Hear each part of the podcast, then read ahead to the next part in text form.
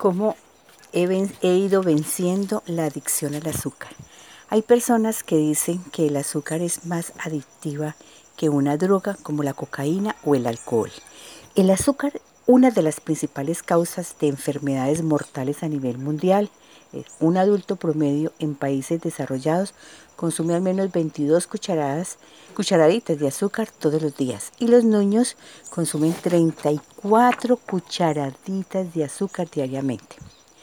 Esto significa que cuatro adolescentes y o preadolescentes de cada 100 ya son prediabéticos, sin ni siquiera haber llegado a la adultez.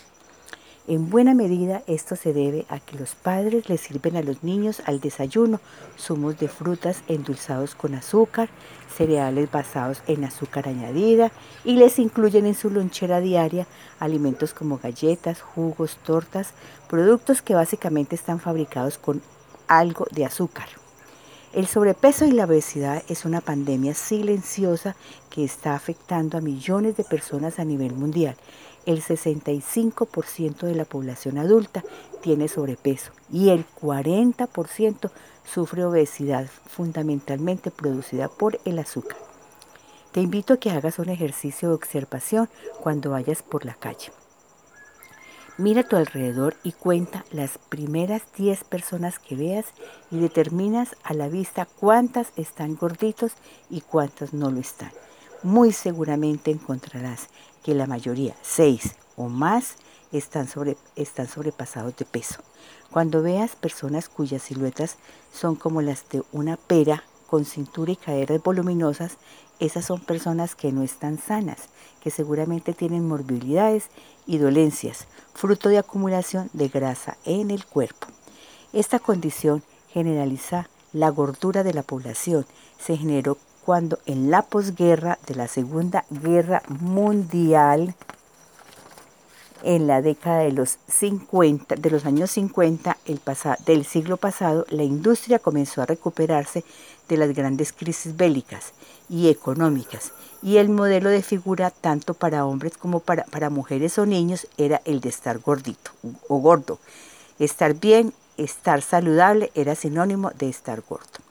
Si una persona estaba delgada, con seguridad se le preguntaba si padecía alguna enfermedad. Al niño gordito le decían que era un niño sano. En realidad no lo estaba. Estaba con sobrepeso y en el camino de la obesidad.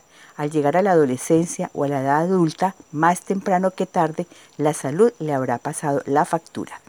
Estas costumbres han comenzado a cambiar paulatinamente a partir de la difusión de la comida sana. Sin embargo, el interés de grandes empresas que producen alimentos basados en el en azúcar intervienen en los mercados para estimular el consumo de sus productos, manteniendo importantes franjas de consumidores capturados. Es el caso de las empresas productoras de gaseosas, dulces, galletas, chocolates y las productoras de la denominada comida basura o chatarra. Estudios confiables indican que el azúcar realmente causa adicción en el cerebro y puede originar un trastorno emocional o un trastorno biológico. El azúcar procesado es altamente adictivo ya que libera sustancias como la dopamina y la serotonina, provocando un estado de felicidad al que fácilmente podemos acostumbrarnos. En pocas palabras, comer azúcar provoca cambios químicos en el cerebro que nos hacen sentir bien, lo que nos deja deseando más y más y más. Una de las principales razones del por qué el azúcar es tan adictivo es porque sentimos que nunca quedamos satisfechos. El estudio con animales de laboratorio se ha encontrado que el azúcar produce más síntomas de los necesarios para ser considerada una sustancia adictiva. Incluso los datos demuestran que el consumo de azúcares añadidos, alimentos y bebidas tienen efectos similares a otras drogas como la nicotina, la cocaína, el alcohol y el tabaquismo.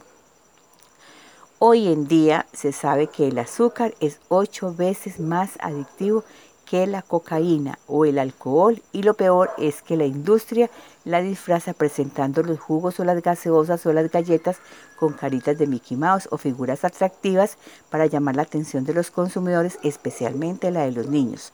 Los padres muchas veces no tenemos conciencia del daño que les estamos haciendo a nuestros hijos cuando elegimos estos productos basados en azúcar para incluirlos en la lonchera o en el snack que diariamente les empacamos a los niños cuando los despachamos para el jardín o el colegio.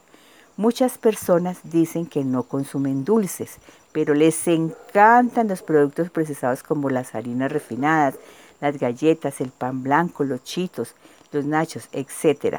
Estos cuasi alimentos que contienen colorantes y sustancias químicas adicionales para darles una apariencia provocativa y apetitosa. Al ser digeridos por el organismo se convierten en azúcar y, y parte en grasa. Cuando las personas adictivas dejan de consumir azúcar y carbohidratos, por ejemplo, al someterse a una dieta, muestran síntomas similares a los que padecen las personas adictas a las drogas, cuando no consumen, cuando no las pueden consumir.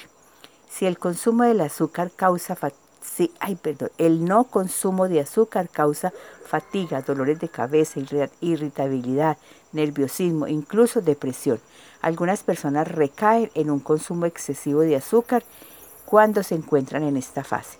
Ahora te voy a contar qué debes hacer para, para eliminar la, eh, la adicción por el azúcar. Primero, tomar la decisión de eliminar el azúcar es una decisión personal, es un compromiso con uno mismo que implica atender es que este tipo de decisión comienza en nuestra mente. Si realmente quieres dejar esta adicción, debes estar dispuesto a realizar un cambio radical de hábitos en tu alimentación, lo cual requiere un esfuerzo extraordinario. Debes eliminar por completo de tu alacena el azúcar refinada, los productos procesados tales como las tortas, panes, galletas, jugos endulzados, gaseosa, soda, chitos, mm, nachos. Debes ir a la despensa de tu casa y botar o eliminar todos estos productos procesados. Recuerda que tu cuerpo te lo va a agradecer. Incluir fuentes de proteína, pollo sin piel, carne magra, pescado azul, cereales, grasas saludables como el aceite de oliva, el aguacate, los frutos secos, fibra, de fibra, verduras y frutas, tanto el desayuno al almuerzo de la comida. Si logras adquirir los nuevos hábitos comiendo estos alimentos todos los días vas a obtener los nutrientes adecuados que tu cuerpo necesita para mantenerte sano. El control del estrés. Cuando hay estrés en tu cuerpo, hay ansiedad y te vuelves vulnerable a los antojos, porque tu organismo te exige un estímulo y en tu cerebro surge la idea de consumir algo de dulce. Es importante tener ciertos alimentos o preparar ciertas comidas o bocadas con anterioridad, que sirven para atender estos requerimientos repentinos, tales como bocados, deben ser preparados con alimentos basados en los productos sanos ya mencionados, que no alteren tu nueva forma de alimentarse. Si sales a la calle, debes llevar algo de lo ya preparado. Así tu cuerpo va a recibir todos los nutrientes necesarios y al mismo tiempo vas a ahorrar dinero y te vas a sentir bien, con más energía, ánimo para realizar tus tareas diarias. Otro cuarto es hidrata tu cuerpo. Muchas veces la ansiedad es por falta de hidratación. El agua juega un papel fundamental en el buen funcionamiento del cuerpo, en la absorción de alimentos, en el mantenimiento de la piel, para el adecuado funcionamiento de las articulaciones y de los diversos órganos como los riñones, el hígado y el corazón. Practica algún deporte o haz, ejercicio físico. Ello te fortalece tu organismo, aumenta tu capacidad respiratoria, te ayuda a limpiar las arterias y favorece la utilización de las grasas para producir energía, por lo que es excelentemente para adelgazar. Dormir o descansar lo suficiente cuando dormimos eh, cuando dormimos poco se aumentan las hormonas del estrés y se incrementa la ansiedad. Se debe destinar mínimo 8 horas de sueño reparador para estar 16 horas activas con energía para desarrollar, las actividades diarias. Si cumples estos seis puntos te vas a dar cuenta que en tan solo una semana esa ansiedad por el dulce va a empezar a disminuir. Es normal que los primeros días te sientas cansado, con dolor de cabeza, ansioso, de mal humor, pero conforme vaya pasando el tiempo y si tú te mantienes fiel a tu autocompromiso, esa fidelidad te va dando cada vez más ánimo y valor para continuar con tu nueva ruta. Es una decisión que solo tú la tomas, asimismo solo tú la puedes mantener. El compromiso es tuyo, contigo mismo. Si tú lo mantienes, ganas. Si no lo mantienes, solo tú pierdes. Tú escoges. Adelante. Ah, recuerda que te habló Martelena Yepes. Eh, vivir con Martelena, sentirse con Martelena y sanamente.